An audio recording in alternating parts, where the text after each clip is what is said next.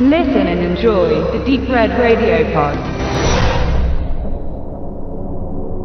Im Zuge des Requires Blair Witch, das gerade durch die deutschen Kinos geistert, spendierte Studiokanal einen weiteren Re-Release des Originals The Blair Witch Project von 1999 als blaue Scheibe.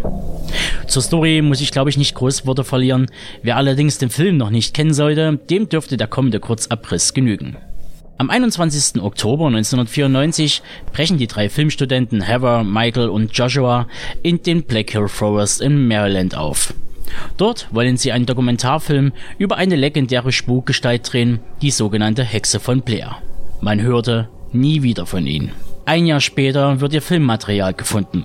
Die enthaltenen Filmaufnahmen sind ihr Vermächtnis. Sie zeigen die letzten Tage der Filmemacher, ihre quälende fünftägige Wanderung durch den undurchdringlichen Wald und die grauenerregenden Vorgänge, die zu ihrem Verschwinden geführt haben. Die Quasi-Mutter des Found-Footage-Horrors hat seine Fußspuren in der Filmgeschichte hinterlassen und zahlreiche Epigonen wie Wreck, Paranormal Activity oder Trollhunter nach sich gezogen. Einige davon waren besser, manche schlechter. Aber das ist ein anderes Thema. Dieser Film verursachte bei mir damals mehr als heute eine Gänsehaut, die für Tage bestehen blieb. Der Respekt für den Effekt, den diese angeblich reale Dokumentation erzielte, gebührt den Filmemachern Daniel Myrick und Eduardo Sanchez, die drei junge Schauspieler mit einer Video- und Campingausrüstung ausstatteten und Fragmente einer Geschichte ins Gepäck steckten. Sie kutschierten die drei dann in einen Wald von Maryland, wo sie sie alleine ließen, mit dem Auftrag, nach den Fragmenten des Buches anzufangen, den Film zu drehen. Dann begannen die Filmemacher die drei zu erschrecken und zu verwirren. All das wurde auf Video festgehalten. Diese Idee klingt verrückt, aber sie hat funktioniert. Über 130 Millionen Dollar hat der Film allein in den USA eingespielt. Und das bei einem Budget von gerade einmal 40.000 Dollar. Ein Glücksgriff, der heutzutage nicht oft passiert. Und was wiederum für die Qualität des Films spricht. Doch kommen wir zur VO.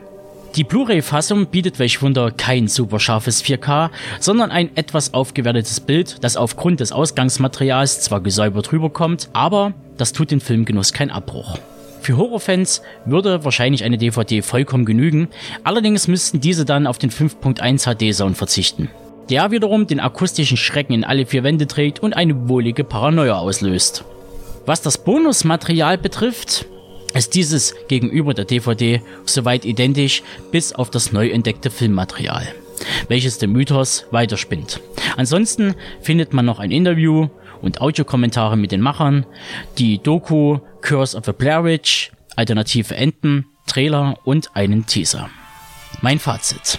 The Blair Witch Project ist nach wie vor ein gelungener Indie-Horror, der mit seinem fast schon Lovecraftschen Ansatz zu überzeugen weiß und dem aktuellen Requel Blair Witch von Adam Wingard vorzuziehen ist. Von daher gibt es einen Daumen nach oben, denn der zweite liegt irgendwo in Maryland.